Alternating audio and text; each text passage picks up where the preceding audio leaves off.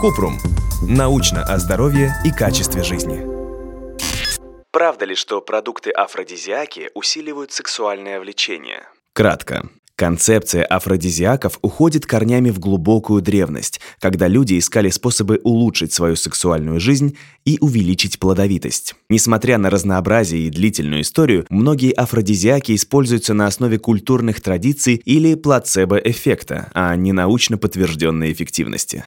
Подробно. Многие из так называемых афродизиаков не прошли серьезного научного тестирования. Ограниченные исследования, маленькие группы участников и субъективность оценки – все это делает доказательства их эффективности довольно туманными. Предполагаемый эффект афродизиаков основан на культурных убеждениях или традициях, а не на фактической эффективности. Но если человек верит, что афродизиак работает, он может испытать улучшение сексуального влечения. К тому же сексуальное влечение зависит от психологического состояния человека. Стресс, усталость, депрессия и другие психологические проблемы могут уменьшить любой потенциальный эффект афродизиаков. И не стоит забывать об индивидуальных особенностях. Что работает для одного человека, может не работать для другого из-за биологических различий, гормонального баланса, чувствительности к определенным веществам или общего состояния здоровья.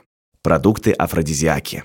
Афродизиаками считаются прежде всего малоизвестные травы и растения, но некоторые продукты афродизиаки все же можно встретить и в повседневной жизни. Шоколад древние ацтеки считали мощным афродизиаком. Какао-бобы, из которых делается шоколад, содержат полифенолы. Исследование показало, что употребление шоколада с высокими дозами полифенолов улучшало настроение. Несмотря на это, доказательств того, что шоколад улучшает сексуальное желание, недостаточно. Устрицы богаты цинком, который является важным элементом для производства тестостерона и поддержания здоровья репродуктивной системы. Однако связь между употреблением устриц и сексуальным влечением научно не подтверждена. Гранат богат флавоноидами, антоцианами, алкалоидами, фруктозой, глюкозой, простыми органическими кислотами и другими полезными компонентами. Поэтому предполагается, что такой суперфуд полезен для репродуктивной системы. Но для достоверных заключений нужны дальнейшие исследования. Женьшень на протяжении тысячелетий использовался в китайской медицине для лечения различных физических заболеваний, в частности, сексуальной дисфункции. Однако его молекулярные механизмы действия остаются неясными. Исследования в этой области необходимо продолжать.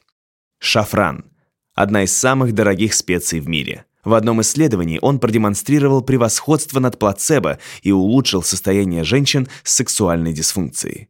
Но необходимы дальнейшие серьезные исследования.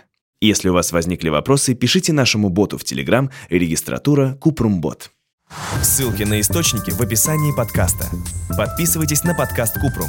Ставьте звездочки, оставляйте комментарии и заглядывайте на наш сайт kuprum.media. Еще больше проверенной медицины в нашем подкасте «Без шапки». Врачи и ученые, которым мы доверяем, отвечают на самые каверзные вопросы о здоровье. До встречи!